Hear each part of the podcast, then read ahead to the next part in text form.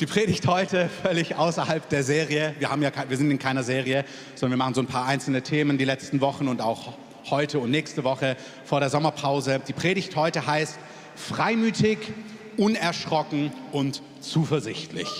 Das ist sehr gut. Das wollen wir freimütig, unerschrocken, zuversichtlich sein.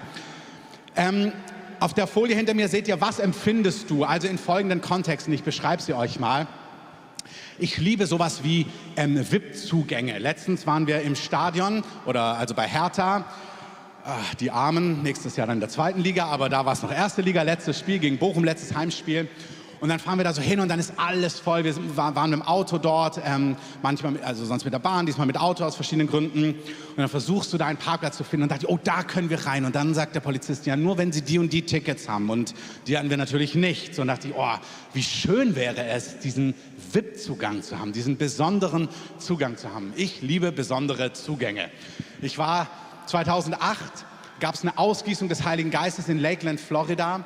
Ähm, das ist später an, in verschiedene Stellen gekippt. Aber ich habe davon mitbekommen, da war das völlig rein. Das war im ersten Gebäude, als es losging, in der ersten Gemeinde. Das war mit das Heiligste und Herrlichste, was ich jemals in meinem Leben erlebt habe. Und das ging so schon fünf, sechs Tage. Dann habe ich davon gehört, bin damals in Absprache mit meiner Frau mit unserem letzten Geld dorthin geflogen. Wir haben aus Glauben gelebt, waren dabei, die Gemeinde zu gründen. Haben gemerkt, doch, dort bewegt sich Gott, da wollen wir sein. Ich war dort, komme abends an und der, der Raum war überfüllt. Oh, ich liebe es, wenn der Tag kommt, wenn man sagt, oh sorry, 10.35 ist kein Platz mehr drin. Und der Tag kommt, ich garantiere es euch. Ähm, also gewöhn dich lieber jetzt daran, pünktlich zu kommen. Ähm, der Tag kommt, 100 Prozent. Also, und dann kamen wir an, alles zu, du kommst da nicht mehr rein und so weiter und so fort. Und ich habe die Gnade, die Gnade, hartnäckig zu sein. Und wir haben es dann irgendwie geschafft, da reinzukommen durch so einen Nebeneingang. Manchmal muss man das Dach abdecken, das ist dann schon stimmig beim Herrn. Und wir sind auf jeden Fall auch dort drin gelandet mit unserem letzten Geld, wirklich. Und wir hatten auch keinen, also ich, wir konnten damals nicht als Familie, weil unsere Tochter noch keinen Reisepass hatte, dann konnte sie nicht in die USA. Ich bin mit einem Bekannten dorthin geflogen. Und dann hatten wir aber kein Geld mehr zum Übernachten oder irgendwas. Und ich sage, oh Herr, du musst uns jetzt was geben. Und lange Rede, kurzer Sinn. Wir kommen ins Gespräch mit einem Paar dort. Ähm, Amerikaner sind so großzügig. Ich liebe Amerikaner. Amen. Und dann sagen die einfach, ey, du kannst bei uns übernachten. Und dann haben wir dort gewohnt, eine Woche lang. Nicht nur das in so einem wunderschönen Haus, Gated Community, sondern das Beste daran war, dass sie Mitarbeiter in der Gemeinde waren. Und ab dem nächsten Tag mussten die Leute von 8 Uhr morgens ungefähr anstehen bis abends 17 Uhr, um überhaupt noch reinzukommen. Wirklich, in Florida-Hitze standen die den ganzen Tag draußen unter Schirmen, um in die Versammlungen abends reinzukommen. Du kannst dir vorstellen, wenn Versammlungen so sind, wenn Leute mit so einem Hunger kommen, du, du weißt nicht, was dann für eine Atmosphäre in so einer Halle ist. Ich liebe das schon, was wir hier haben, wenn wir das Lied spielen und wir fangen an zu singen. Das hat mich so zu Tränen gerührt, weil es Jesus so ehrt weil es aus unserem Herzen ist, wir lieben dich, Jesus. Das ist das Kostbarste. Ich stehe ganz oft hier und sage, Jesus, bitte lass es niemals aufhören. Bitte lass diesen Hunger immer größer werden, dass wir nie gewohnt werden an die Dinge. Eines der wichtigsten Dinge ist, dass unsere Herzen frisch bleiben. Das andere Wichtige ist, dass immer neue Menschen dazukommen, die so überwältigt sind, dass wir immer nicht Lieder aus Routine singen, sondern weil wir wirklich verliebt sind. Amen. Auf jeden Fall in Lakeland haben wir VIP-Zugang gehabt damals. Wir sind mit dem Auto vorbeigefahren an der ganzen Schlange, kurz vor 19 Uhr, Hintereingang und dann hinten reingelaufen und hatten immer Sitze, wo ich dachte, oh, ist das unverschämt. Und ich bin so dankbar, Jesus. Äh, ich hätte mich auch angestellt, aber ich liebe solche Zugänge. Ich liebe es, wenn du Zugang hast zu Orten, was du eigentlich nicht verdient hast. Du denkst, Mann, was für ein Privileg. Amen. Aber solche Orte, ein anderes Bild ist es, also ich möchte in dem Bild bleiben, was empfindest du, sind überhaupt, das ist jetzt spezial, das ist besonders, manchmal fühlst du dich bei solchen besonderen Orten auch wirklich so unterqualifiziert. Ich war manchmal schon auf Empfängen oder bei Einladungen, wo ich gemerkt habe, boah, ich fühle mich hier irgendwie völlig unterqualifiziert. Ich war einmal auf einem Botschaftsempfang eingeladen. Ich glaube, es war entweder ein ähm, Systemfehler oder vom Heiligen Geist. Ich buche, ich nehme zweiteres, weil dort waren nur Botschafter, afrikanische Botschafter, ausschließlich und Banker, weil es war ein Wirtschaftskongress und ich. Nur in einem der besten ähm, Restaurants hier in Berlin, wirklich nur Botschafter und Banker und ich. Ähm, und so kam ich mir aber auch vor, völlig oh, ich wirklich auch meine Klamotten. Ich dachte, ach du liebe Zeit. Und nicht sauber rasiert. Ich wusste es nicht genau. Ähm, das passiert ja auch nur einmal. Das heißt, was, an solchen Orten, was empfindest du da? Du merkst, boah, das ist wunderbar, solche Zugänge. Manchmal hast du das Gefühl, boah, ich kann da auch gar nicht sein. Manchmal hast du das Gefühl, auch wenn solche ähm, Auto, also Autoritäten da sind, oh Mann, was passiert jetzt? Ich musste so an die Szene denken, meine Kids haben erzählt, dass der Lehrer so die Zeugnisse rausgeholt und dann jeden Einzelnen aufgerufen hat und was dazu gesagt hat. Und je nachdem, wie du denkst, was jetzt kommt, denkst du, oh, ich freue mich, mal gucken, was er sagt, oder du denkst, oh weh.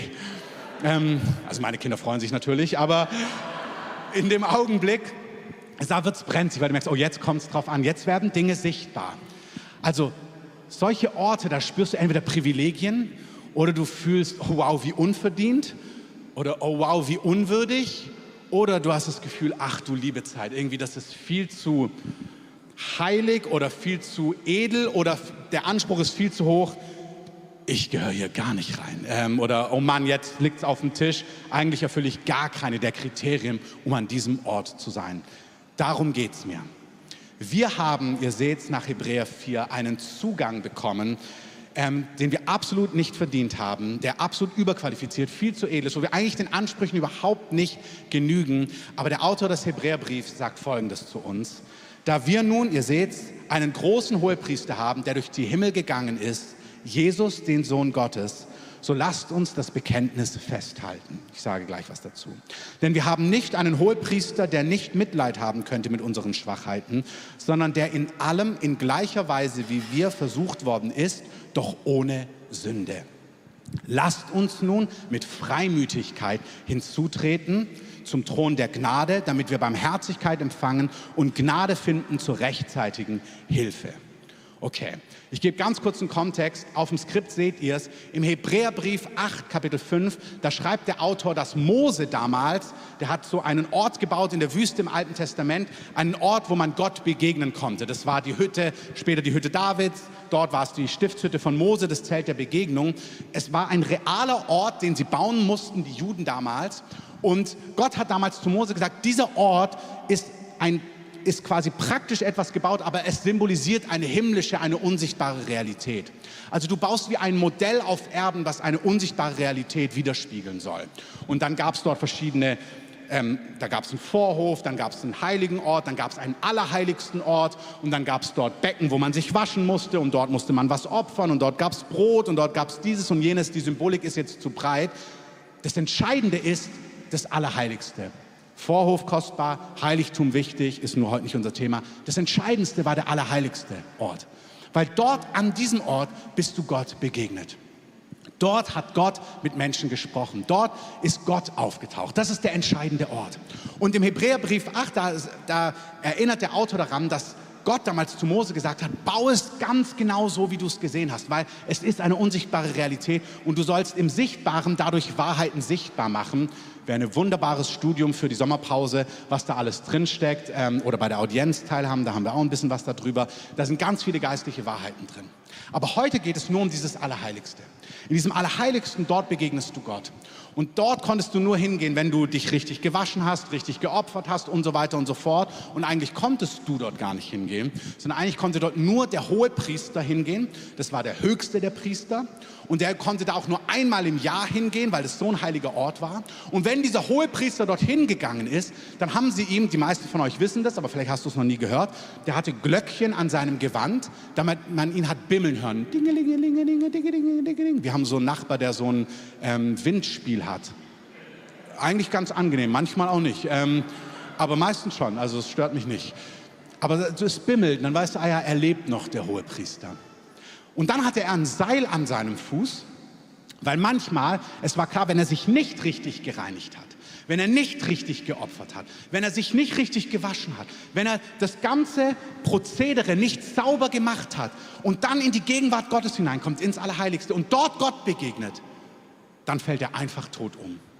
Und da niemand anders an diesen Ort kommen kann und er sonst dort drin verrotten würde, haben sie ein Seil an seinen Fuß gebunden, um ihn dann von außen rauszuziehen.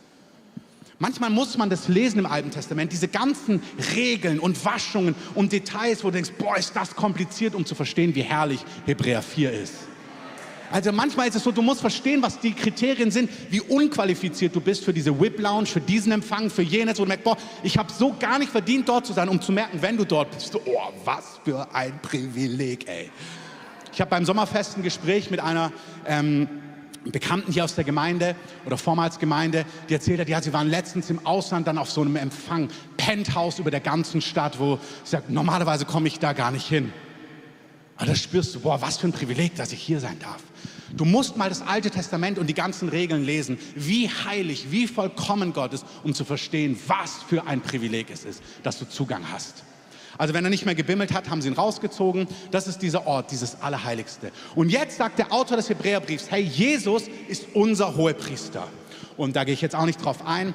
Er hat einen Weg bereitet für uns durch sein Leben, durch seinen Tod und durch seine Auferstehung, damit alle, die an ihn glauben, alle, die sagen, ja, Jesus soll mein Herr, Jesus soll mein König sein, alle, die zu ihm gehören, haben durch Jesus, weil er unser Hohepriester ist, jetzt Zugang an diesen Ort, wo Gott ist, wo Gott redet und wo Gott uns begegnet. Amen. Er sagt, das ist unser Geschenk, das ist, was Jesus für uns getan hat. Ist wunderbar, wir lesen es nochmal, wenn ihr es auflegt. Wir haben einen Hohepriester, Vers 15. Wir haben einen Hohepriester, der nicht Mitleid haben könnte mit unseren, ähm, wir haben nicht einen Hohepriester, der nicht Mitleid haben könnte mit unseren Schwachheiten, sondern der in allem in gleicher Weise versucht worden ist, doch ohne Sünde. Dein Hohepriester, der, der für dich den Weg gebahnt hat, der für dich vorausgegangen ist. Kennst du das? Wie angenehm das ist, wenn dich jemand mitnimmt in einen Bereich, den du noch nicht kennst und der dir sagt, mach dir keine Sorge, ich sag dir, wie man sich hier verhält. Äh, guck einfach, mach's mir einfach nach. Bei allem. Ich hatte immer Freunde, die sportlicher waren als ich, was super ist. Deswegen bin ich wirklich in vielem heute gut, weil die immer noch besser waren. Und ich bin immer, ich liebe so auch gut zu sein. Und dann habe ich immer an die dran gehängt und das macht dich ja natürlich auch besser. Guckst du genau, wie die es machen und dann lernst du es auch. Im Gitarrespielen hatte ich jemanden in der Bibelschule, der war einfach besser. Also habe ich geguckt, wie macht er es und dann habe ich einfach versucht, mich an ihn dran zu hängen. Und es ist super angenehm, wenn diese Person nicht permanent raushängen lässt, dass du es schlechter kannst. Boah, kriegst du es endlich mal hin? Boah, schaffst du immer noch nicht? Na, nicht ganz so gut. So, die sich vielleicht sogar noch plustert und gut fühlt, weil du schlechter bist. Kennst du so eine Freunde? Freunde? Ähm, wo du das Gefühl hast, boah, eigentlich stecken sie dir die ganze Zeit, dass sie es besser können. Also das sind nicht wirklich Freunde, sondern Leute, die unbedingt zu neu starten müssen Ende September, aber und ihren Wert in Jesus finden müssen. Aber Jesus, der vollkommen ist, der perfekt ist, der ohne Schuld ist, der lässt es nicht raushängen, sondern sagt, ich setze meine Qualifikation, meine Reinheit, meine Schuldlosigkeit, mein perfektes Vorbild ein für dich. Und ich bahne einen Weg für dich. Ich setze all das ein, damit du an diesen Ort kommen kannst. Und hey, in dem Ganzen bin ich nicht arrogant und sage mir, ey komm, stell dich nicht so an oder streng dich noch mal an, sondern er ist ein Hohepriester, der alle Kämpfe, die du auch hast, Manchmal denken wir, Jesus hatte keine Kämpfe. Jesus war Mann unter Männern. Jesus war 30, als er seinen Dienst bekommen hat, im besten Mannesalter. Und glaub mir, er war ein ganz normaler Mann, der fand auch Frauen hübsch. Und er musste ganz normal als Mann, der war nicht so, wir haben da immer so ein heiliges Bild des Lamm Gottes, Amen des Lamm Gottes, aber er war ein Mann unter Männern, der in allen Dingen in gleicher Art und Weise wie du versucht worden bist, aber ohne Sünde. Das heißt, der war Mann unter Männern und hat hübsche Frauen gesehen und hat gelernt, in Heiligkeit und in Reinheit zu leben. Der war ein Mann, der sich Menschen anvertraut hat, die ihn dann verraten haben, was ihn echt hätte bitter machen können. Du denkst, Alter, ich habe mein ganzes Leben in dich investiert. Der nicht bitter geworden ist, der nicht in Unvergebenheit gelebt hat. Er ist ein Mann, der Angst hatte. Wir lesen, dass er im Garten sagt, boah, ich will das nicht. Das ist mir viel zu groß, das fordert mich viel zu sehr heraus. Aber nicht mein Wille geschehe, sondern dein Wille geschehe, Vater. Was du willst, will ich auch. Das ist ein Mann, der erlebt hat, dass man ihn verleumdet. Du bist doch dieser Bastard, du bist doch unehelich empfangen. Nee, eigentlich ist es eine heilige Story. Ja, ja, sagst du. Und du würdest am liebsten hinterhergehen und alle Gerüchte auslöschen, aber du kannst sie gar nicht auslöschen. Und du findest deinen Frieden einfach in Gott, weil du weißt, ich weiß, was die Wahrheit ist, mein Vater im Himmel weiß, was die Wahrheit ist und hoffentlich noch ein paar Leute um mich herum wissen auch, was die Wahrheit ist. Das ist, wie Jesus gelebt hat, wo er einfach uns ein Vorbild war in allen Dingen. Der musste erleben, dass Gott ihn schützt, wenn so ein Mob hinter dir herkommt. Hast du schon mal einen Mob gehabt, der dich die Klippe runterstützen wollte, so wie in Nazareth? Und Jesus läuft einfach durch. Denke ich mir, wow, wie cool ist Jesus. Jesus wurde in allen Dingen wie du versucht und herausgefordert. Er kennt alle Kämpfe von Einsamkeit, von Versuchtsein, von Hoffnungslossein, von finanziellen Fragen, von diesem, von jenen, von Partnerschaftsfragen, von allem, von allem, von allem. Er kennt alles. Er kennt alles. Er wurde in allem versucht. Er hatte in allen Herausforderungen, aber er ist nie gescheitert. Und das hält er dir nicht vor und sagt, na, was ist mit dir los, sondern er bietet sich an als treuer Gefährte, als treuer Freund. Er sagt, erstens bahn ich, weil ich so gelebt habe, einen Weg, dass du in dieses Allerheiligste gehen kannst. Da kommen wir gleich zu. Mein Leben hat dazu geführt, sagt Jesus, dass du meinem Vater begegnen kannst. Der Weg ist frei. Aber zweitens bin ich dein Gefährte in dieser Welt, in allen herausfordernden Lagen. Ich kenne alles ich kann dir mit Rat und Tat zur Seite stehen. Ich habe es wirklich durchgemacht. Ich habe erlebt, wie man mit dem Heiligen Geist überwinden kann. Und ich bin bereit, es dir beizubringen und an deiner Seite zu stehen. Und wenn du fällst, helfe ich dir auf. Der Gerechte fällt, aber er steht auch wieder auf. Und wenn du was falsch machst, dann sagst du es mir. Weil wenn wir unsere Schuld bekennen, 1. Johannes, dann ist er treu und gerecht. Und dann reinigt er uns von aller Ungerechtigkeit. Amen. Amen. Unser Jesus ist ein wunderbarer Hohepriester, der Mitleid hat mit uns. Ich finde es so wunderbar. Mitleid. Er sagt, ich, ich verstehe dich. Halt mal einen Moment inne. Ist dir klar, dass Jesus dich wirklich versteht? In dem, was dir ans Herz geht. Weißt du, manchmal denken wir ja darin schon oder darin, aber das, was uns wirklich manchmal ans Herz geht, das, was dir sagt, ich fühle mit dir.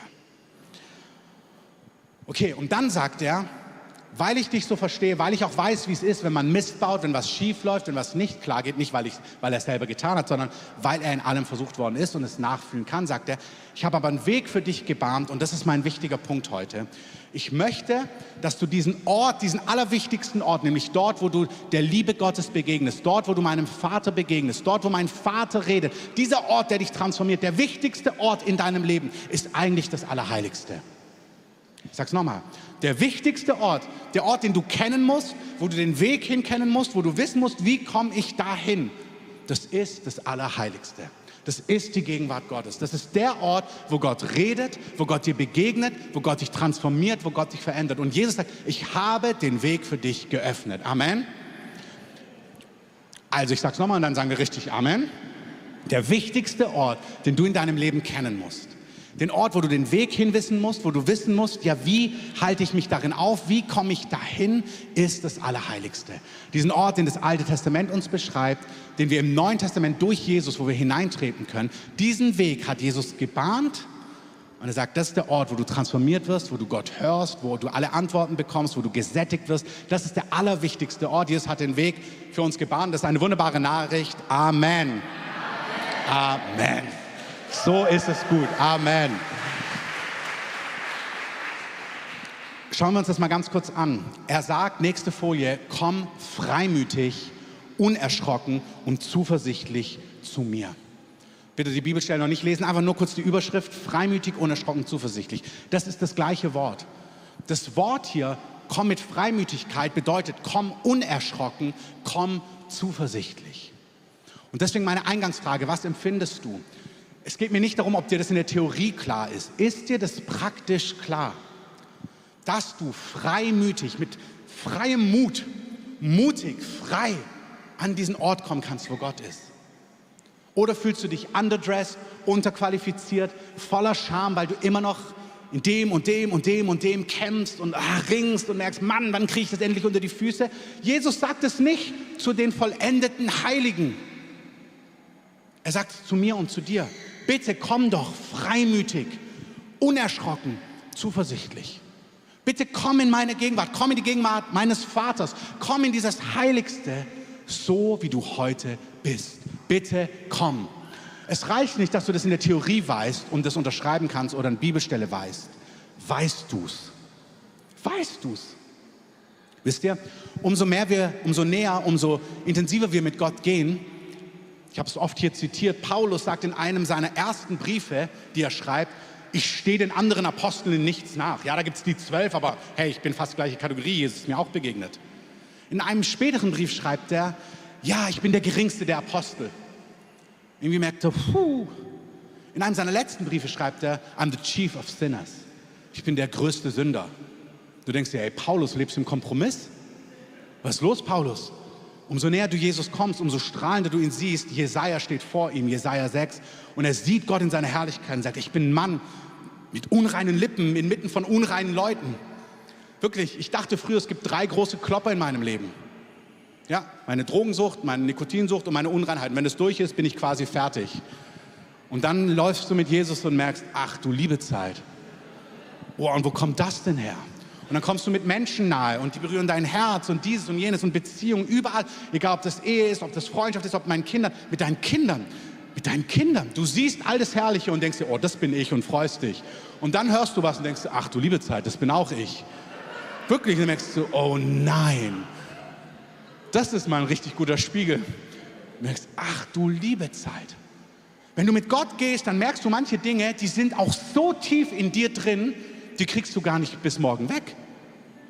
Denkst du, oh Mist. Und dann denkst du, ach du liebe Zeit, wo ist die Knöpfe, wo ist die, welche Knöpfe muss ich drücken, damit dieser Mist aufhört? Wo kommt das denn her? Und vor allem, wie kriege ich es weg? Und du kriegst es gar nicht einfach weg. Und das sind die Momente, wo du irgendwie denkst, boah, am liebsten würde ich es klären und dann irgendwie wieder zu Gott kommen. Und Gott sagt, nein, nein, bitte komm doch unerschrocken, zuversichtlich, freimütig, so wie du jetzt bist. Du kämpfst immer noch mit Pornografie, bitte nicht alleine klären, bitte komm doch. Okay, aber ich habe es mir wieder angeguckt, kein Problem, bitte komm, komm doch, komm doch in meine Gegenwart, komm doch an den Ort, wo ich bin, komm dorthin, wo ich bin. Bitte halt mal inne, dein Jezorn, deine Wut, dein Geiz, deine Rechthaberei, dein Unglauben, deine Bitterkeit, vielleicht bist du voller Unvergebenheit, vielleicht spürst du das, boah, mein Herz ist bitter und zornig. Komm unerschrocken, zuversichtlich. Bitte komm zum Thron der Gnade, nicht einmal. Komm jeden Tag, über Wochen und Monate. Komm, komm an diesen Ort. Du wirst an diesem Ort verändert werden. Wir verändern uns nicht, um an diesen Ort zu kommen, sondern Jesus hat durch sein Blut diesen Weg gebahnt und er sagt, komm an diesen Ort, weil an diesem Ort wirst du verändert. Ich sage es nochmal, du veränderst dich nicht, um zu kommen, sondern du kommst, um dich zu verändern. Dort veränderst du dich. Dort wirst du sagen, ich bin mit meiner ganzen Drogensucht in diesen, ähm, im Sommer, wir haben ja so zwei Predigten aufgenommen. Eine ist, wie man frei wird. Die andere ist, wie man frei bleibt. Da erzähle ich Teile meines Zeugnisses, wie ich vor 20 Jahren von diesen großen Dingen frei geworden bin. Und es war einfach diese Einladung, dass Gott gesagt hat, Christoph, komm mit deiner Unreinheit, mit deiner Drogensucht, mit all dem. Komm, komm. Und dieses Kommen hat mich transformiert und hat mich verändert. Amen. Die Bibelstelle, die ihr hier seht, Hebräer 10, wir gucken sie uns nochmal an, ist ähnlich, aber wir lesen auch die einmal. Und so, liebe Brüder und Schwestern aus der Hoffnung für alle, können wir jetzt durch das Blut Jesu, von Jesus, das Jesus Christus am Kreuz für uns vergossen hat, frei und ungehindert ins Allerheiligste eintreten. Bitte einmal kurz Pause. Das reicht nicht, dass es dir in der Theorie klar ist. Ihr seht es gleich auf der nächsten Folie, braucht sie noch nicht auflegen. Ein subtiles sich schlecht fühlen und nicht kommen ist Sünde. Wenn du denkst, ja, aber ich bin voll in diesem und jenem, ich kämpfe gerade, ich bin in einer Beziehung drin und ich weiß schon längst, ich sollte Schluss machen und rausgehen und aufhören damit oder ich hänge immer noch da drin oder dieses oder jenes oder weißt du, es gibt auch die Nächsten, die, die wissen, boah, ich hätte so gern mehr Zeit mit Gott. Ich habe in den letzten Wochen einige Gespräche gehabt mit Leitern, die den Herrn aufrichtig lieben, die merken, ich bin so busy und ich merke, ich möchte eigentlich mehr Zeit mit Gott in meinem Alltag haben. Vielleicht auch du in deinem Beruf oder als Geschäftsmann oder Unternehmer, wo du merkst, ich weiß, ich bräuchte mehr Zeit mit dem Herrn. Und allein, dass du das schon weißt, kennst du das, fühlst du dich schon schlecht und dann erst recht nicht eingeladen. Das sind Teufelskreise. Du weißt, ja, ich weiß, ich sollte. Und allein diese, komm, komm, ich weiß doch, dass es so ist. Weg mit der Scham. Du kommst nicht aufgrund deiner Werke, sondern aus einem einzigen Grund das Blut Jesus, das Blut, was Jesus Christus vergossen hat. Daniel hat es wunderbar gesagt. Es ist Qualität. Gott hat das Kostbarste vergossen. Gott hat die kostbarste Eintrittskarte dir gegeben. Es ist so, stell dir diese Eintrittskarte vor bei der Whip Lounge, beim Botschaftsempfang, bei der Queen, bei der Krönung, jetzt König, wie auch immer, wo du denkst, eigentlich kann ich nicht rein, aber du hast diese Karte. Und es ist völlig klar, dass du aus keinem anderen Grund an diesen Ort kommen kannst. Nichts in deinem Leben qualifiziert dich, an diesen Ort zu gehen. Nichts, was du getan hast, qualifiziert dich positiv. Nichts, was du getan hast an Sündhaften, disqualifiziert dich. Nicht, also das disqualifiziert dich, aber das, äh, Nichts, was du getan hast an Gutem, würde dich hineinbringen. Unsere Schuld trennt uns, aber jetzt gibt Gott uns eine Karte, eine Eintrittskarte, die dich qualifiziert und nichts anderes qualifiziert oder disqualifiziert dich, sondern diese Karte, sein Blut macht den ganzen Unterschied, dass du zu ihm kommen kannst. Amen.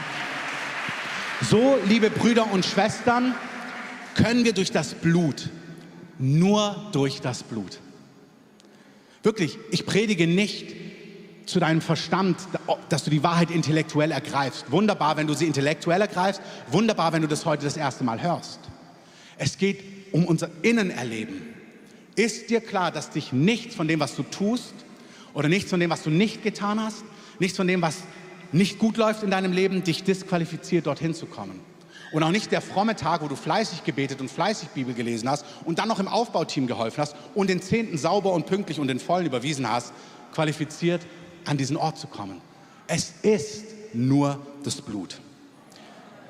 Wir können frei, bitte nochmal auflegen, wir können frei, frei und ungehindert ins Allerheiligste eintreten.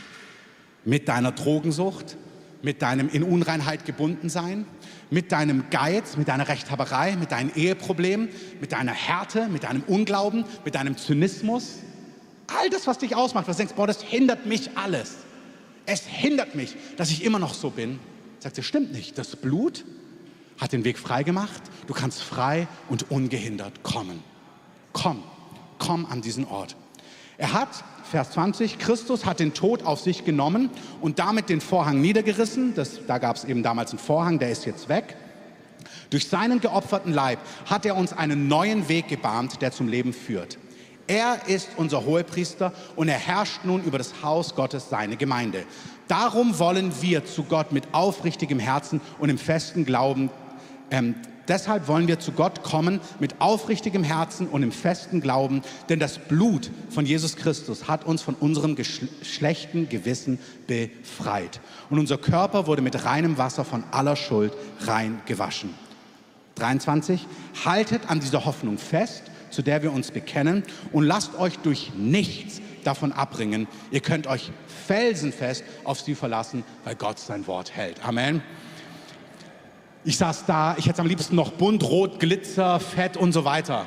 Ich dachte, Fett, die nennen nicht nur Fett, auch noch unterstrichen und noch mehr. Und am liebsten den ganzen, ähm, das ganze Kapitel. Alles da dran ist glorreich. Alles. Mit aufrichtigem Herzen. Komm zu Gott, aber komm ehrlich. Herr, hier bin ich.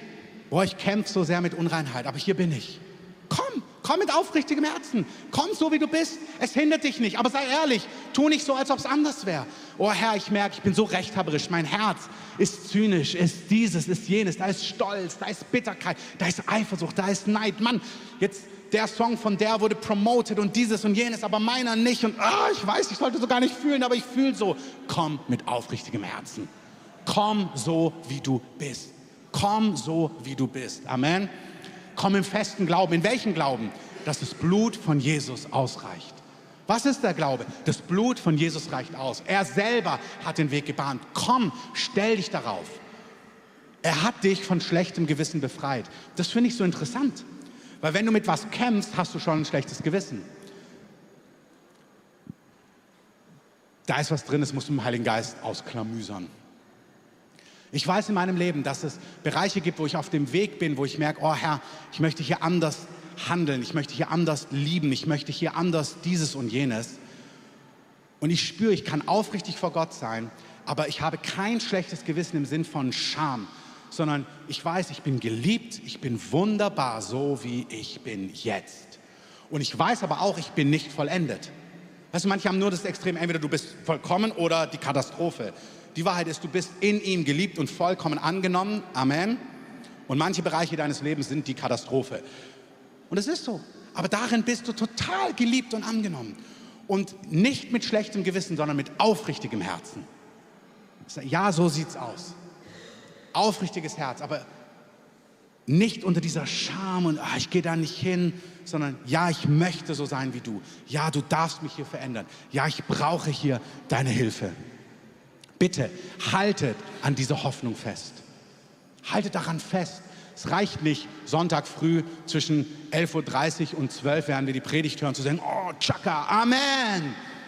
Und dann sage ich laut Amen und sagst du auch Amen. Und dann kommt Dienstag früh und denkst, oh, ich bin so schlecht und überhaupt und insgesamt und Gott fühlt sich so weit weg an und ich kämpfe auch noch so lange mit den ganzen Sachen. Das bringt gar nichts. Haltet an dieser Hoffnung fest. Amen. Und noch was, wir lesen das jetzt nicht weiter, aber Nachfolge ist ja gar nicht alleine gedacht. Helft euch an dieser Hoffnung festzuhalten.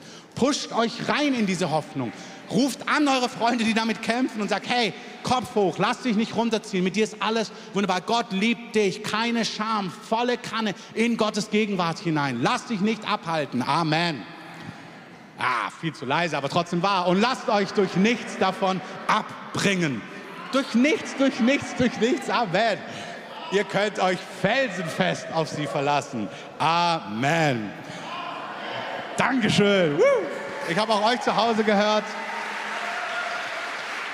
Wir runden es ab. Ähm, die nächste Folie, sich subtil schlecht fühlen, ist Sünde, wirklich. Klingt fromm, wirkt fromm, ist Sünde. Weil es doch suggeriert, naja, wenn ich es richtig machen würde, dann könnte ich mich gut fühlen vor Gott. Aber du kannst dich gut fühlen, weil Jesus bezahlt hat. Das ist so. Das wirkt fromm, aber es ist Stolz. Weil du doch dein Gutfühlen vor Gott aufgrund deiner Werke schaust, ob es passt oder ob es nicht passt. Aber Gott sagt, du kannst dich gut fühlen, weil ich habe dir Gerechtigkeit geschenkt. Und ich suche nicht Werke, sondern Glauben. Glaube hat dich gerecht gemacht, noch nie Werke.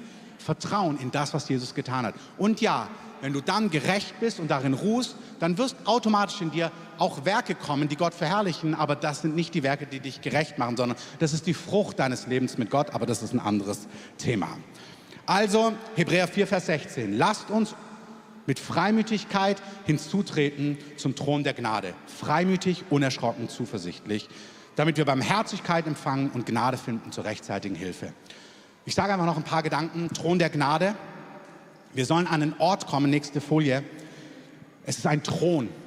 Es ist ein Herrschaftsort. Er sagt, komm doch zu mir an einen Ort, wo ich Herrschaft ausüben kann. Du kannst zu mir kommen. Ich, ich kann dir helfen, ich bin für dich, ich bin für dich da. Komm zu diesem Thron der Gnade. Es ist nicht einfach nur Gnade, wo es sagt, ach Gott ist nett und so Küsschen und alles gut und nicht so schlimm, sondern Gott sagt, komm zu mir. Ich bin, da ist ein Thron, ein Ort von Herrschaft, den Gott einsetzt für dich, weil er für dich ist. Heute, nicht wenn du endlich durch bist, nicht wenn du es endlich unter den Füßen hast. Heute ist Gott für dich. Oh, Amen. Dort sollt ihr empfangen, nächste Folie, Barmherzigkeit. Barmherzigkeit, ich lese euch kurz was vor, ist Erbarmen, Barm, also Erbarmen des Herzens. Du sollst zu ihm kommen, weil sein Herz voller Erbarmen ist für dich. Eine Definition, die ich gelesen habe, Barmherzigkeit bedeutet, jemand ist innerlich betroffen von dem, was einem anderen begegnet und er überlegt sich, was für ein Handeln dadurch jetzt gefordert wird.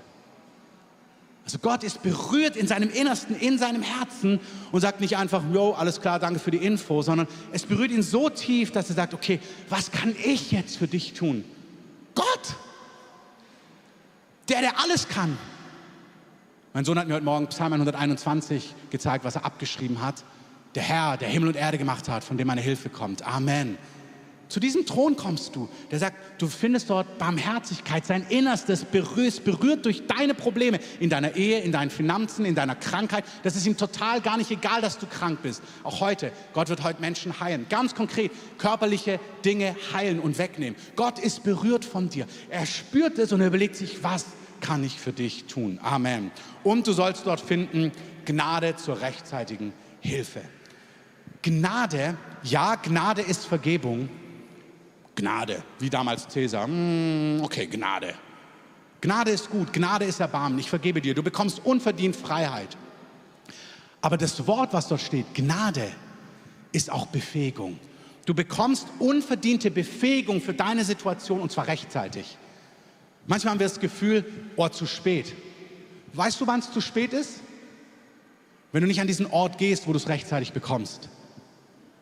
Es kommt zu spät, wenn du nicht an den Ort gehst, wo du es abholst. Deswegen sagt er, bitte lasst euch nicht abhalten. Bitte haltet an dieser Hoffnung fest. Bitte kommt unerschrocken, zuversichtlich. Bitte komm so, wie du bist. Komm an diesen Ort, weil ich will dir unverdiente, rechtzeitige Befähigung geben für deine Situation. Amen. Wow, das ist wirklich Evangelium. Evangelium heißt gute Nachricht. Das Amen heute ist wunderbar.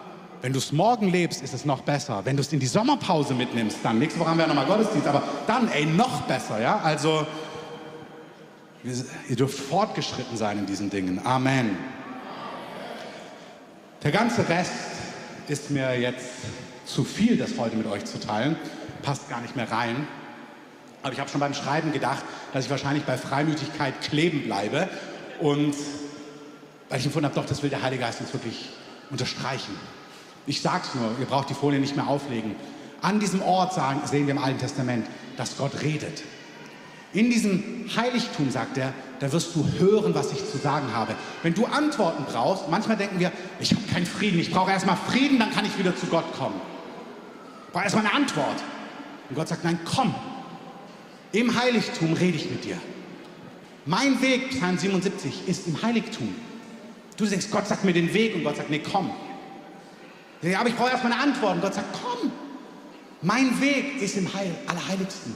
An diesem Ort wirst du Führung, Antwort und Lösung bekommen. Komm ins Allerheiligste, unerschrocken, so wie du heute bist. Ja, aber mein Problem ist ja, dass ich meine Pornosucht nicht in den Griff bekomme. Ich brauche eine Antwort, die in den Griff bekomme. Dann komme ich. Nein, umgekehrt. Komm, begegne mir. Und dann kriegst du Antworten dort. Dort kriegst du Wege, dort kriegst du Lösungen, dort kriegst du Transformation und noch viel mehr, was ich heute gar nicht alles sagen kann. Die Band darf nach vorne kommen. Ich habe so richtig empfunden, dieses Hinzutreten zum Thron der Gnade. Hey, wir sind ja hier ein paar hundert Leute und dann noch am Livestream. Wir haben ja ganz unterschiedliche Leben. Manche sind heute hier, ihr fühlt euch gut in Gott. Ihr seid in verantwortlicher Position. Ihr seid eingeladen, kommt zum Thron der Gnade, kommt zu diesem Ort, um Antworten zu bekommen für euer Business, für eure Gemeinde, für euer Projekt. Alles, was ich tue, alles, was wir tun, so wie ich andere Leiter zurüste, ist, lebe aus diesem Ort der Herrlichkeit Gottes. Dort ist der Weg, dort sind Antworten für deine Firma, Investitionsstrategien und so weiter und so fort. Meine Frau hat ein Treffen die Tage mit einem, in, in England mit einem Leiter aus Taiwan seine Firma macht Folgendes. Wenn du mit deiner Firma nicht mehr weiterkommst, dann meldest du dich bei ihnen und bezahlst sie und sie beten als Team, bis sie die Lösung für deine Firma haben, um sie aus dem Schlamassel rauszubeten. Und dann sagen sie dir die Antwort. Weiß nicht, ob es da eine Beteiligung gibt. Dann dachte ich mir, oh, die Firma mache ich auch auf. Ähm, das ist doch stark, aber das ist zutiefst, wie es sein sollte. Hey, ihr Geschäftsmänner, ihr Verantwortlichen, ihr in Führungspositionen, Kommt zu diesem Ort, macht es zu eurer Gewohnheit. Geht an diesen Ort, das Allerheiligste, wo Gott redet, wo Gott hört, wo Gott spricht. Ich habe mehr Bibelstellen auf dem Skript, wenn ihr da weiter reingehen wollt, die ich heute gar nicht sagen kann. Ähm, schaut danach, geht an diesen Ort, hört Gott, was sagst du, was sind deine Gedanken, was sollen wir tun, was sollen wir nicht tun. Ein Bekannter von mir hat jetzt, als der Krieg letztes Jahr ausgebrochen ist, ähm, Geschäftsführer einer Firma, war die Frage, wie gehen wir jetzt mit der ganzen Situation um? Das Jahr davor war ihr mit Umsatz stärkstes Jahr. Gott sagt zu ihnen, ich möchte, dass ihr niemanden entlasst und sie geben als Firma relevant ins Reich Gottes hinein. Und ich möchte, dass ihr genau den gleichen Wert hinein investiert, auch wenn die Wirtschaft durch den Krieg, also wenn klar war, dass da Dinge anders aussehen werden. Das ist, was Gott im Heiligtum gesagt hat. Dann machst du besser, was Gott sagt. Amen haben sie gemacht. Gott hat Gnade gegeben und das Jahr danach ist jetzt eins der besten, ich glaube, das beste Jahr, was sie in ihrer Geschichte jemals hatten. Oder, oder sie mussten, auf jeden Fall, da bin ich mir beim Detail jetzt nicht mehr ganz sicher, auf jeden Fall konnten sie das tun und ich glaube, dieses Jahr ist dann noch ein, eben, ist noch mal eine ganz andere Dimension hineingegangen. Ihr Verantwortungsträger geht an diesen Ort. Ihr, die ihr den Herrn liebt, ihr dürft gern schon was anstimmen, kommt an diesen Ort. Wenn du Antworten brauchst, wenn du Veränderung brauchst, wenn du Heilung brauchst, komm an diesen Ort. Ich habe aber auch empfunden, all die, die irgendwie zerstört sind, die sich schämen, die sagen, boah, ich habe gar nichts vorzuweisen, mein Leben ist eine einzige Katastrophe. Voll von Sünde, voll beladen, voller Scham, so viele Fehler, so oft falsch abgebogen, so viele tausend falsche Entscheidungen und immer und immer wieder. Vielleicht ohne Jesus, vielleicht auch mit Jesus. Es ist so, manchmal sind wir mit Jesus unterwegs und wir scheitern und wir machen Fehler. Ich habe in meinem eigenen Leben erlebt, dass ich mit Jesus jahrelang unterwegs war und einfach an Stellen falsche Entscheidungen getroffen habe, wo du dann merkst, wie konnte das passieren? Wieso habe ich das gemacht? Hey, der Thron der Gnade ist immer offen. Egal wo du stehst, egal was mit dir los ist, egal wie nah du bist Gott, egal wie fern, egal wo du bist, der Thron der Gnade ist. Komm mit freimütigem Herzen, komm unerschrocken, damit du Barmherzigkeit und rechtzeitige Hilfe empfängst. Wenn du gequält bist von Krankheit, mit Schmerzen, mit Kummer, mit Not, mit Einsamkeit, komm zum Thron der Gnade. Lass uns doch mal aufstehen.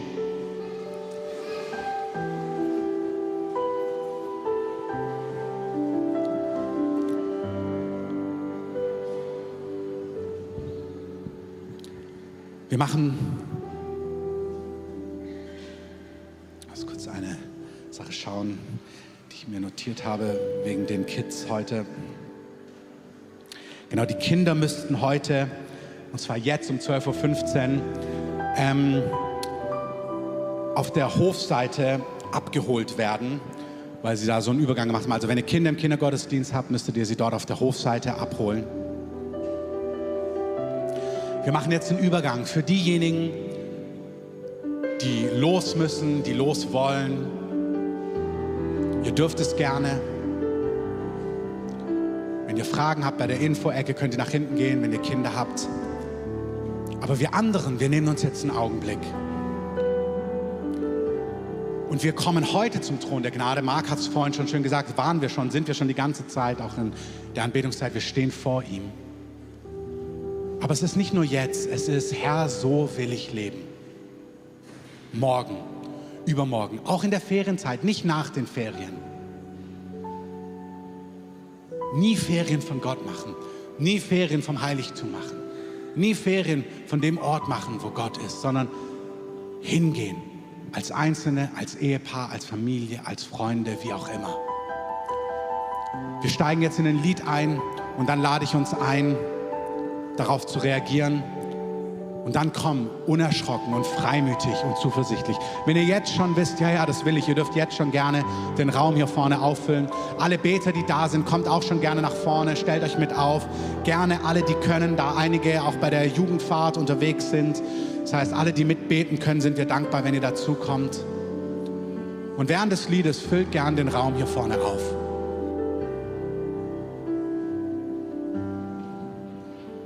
Ich danke dir, ich danke Jesus.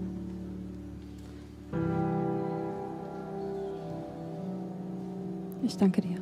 Ich danke dir, Jesus, dass es deine Güte war, die den Preis bezahlte und mich errettet hat.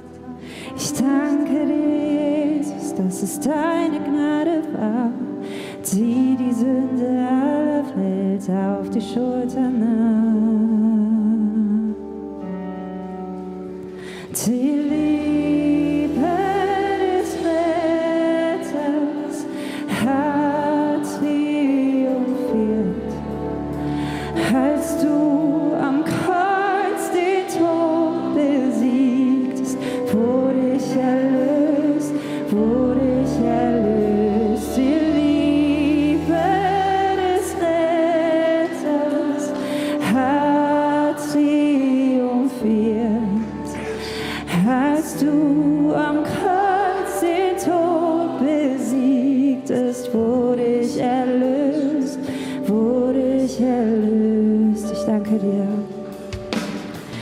Danke dir, Jesus, denn der Tod hat nicht gesiegt, weil du auferstanden bist und nicht im Grabe bliebst.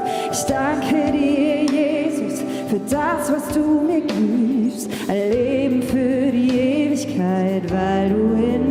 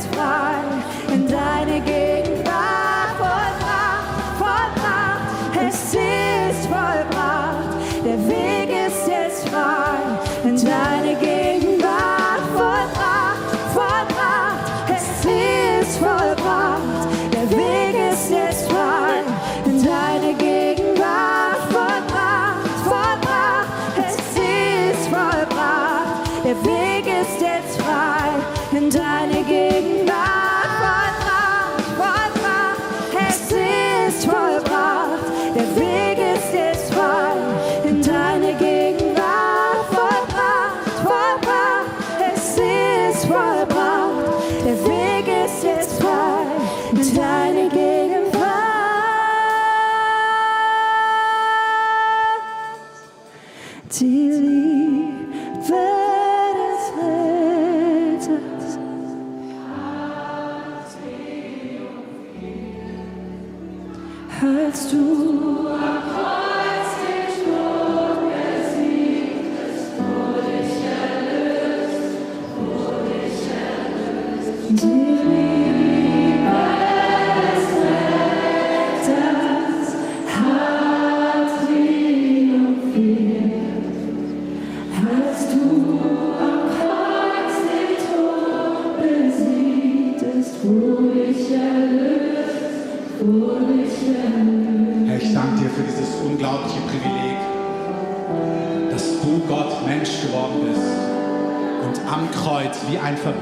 hingerichtet wurdest, damit alle, die sich dir anvertrauen, damit alle, die dich um Hilfe bitten, Vergebung der Sünden empfangen und ewiges Leben.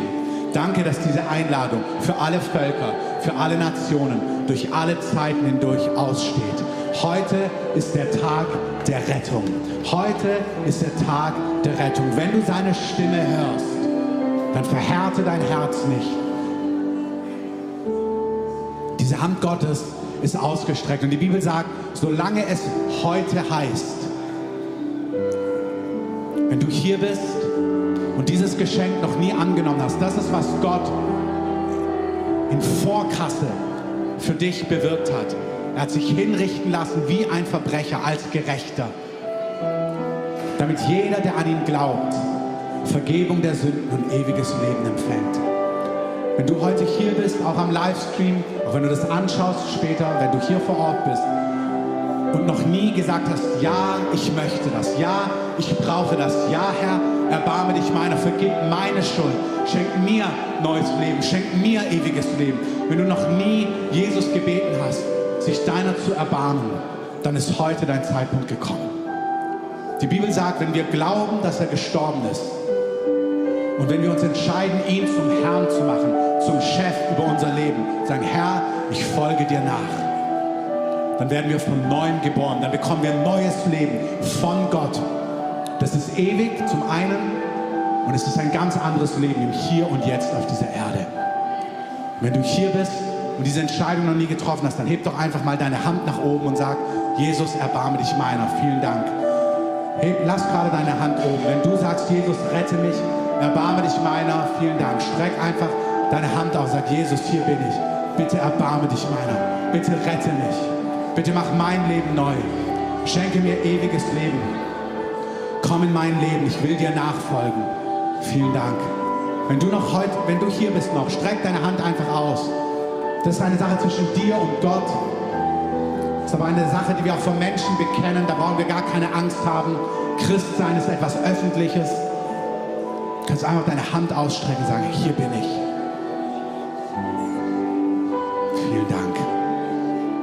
Ich möchte, dass wir vielleicht einmal alle gemeinsam dieses Gebet beten, was wir alle schon mal gebetet haben, einfach weil so viel Wahrheit drinsteckt. Wir sagen, Jesus, danke, dass du mich liebst. Und danke, dass du für mich gestorben bist. Ich vertraue mich dir an. Bitte vergib mir all meine Sünden. Wasch mich rein. Schenk mir ein neues Leben. Erbarme dich meiner. Du bist mein Retter. Und du sollst mein Herr sein. Ich will dir nachfolgen. Ich will von dir lernen. Ich will hören, was dir wichtig ist. Mein Leben soll dich verherrlichen. Ich glaube, dass du der Sohn Gottes bist. Und ich glaube, dass du lebst.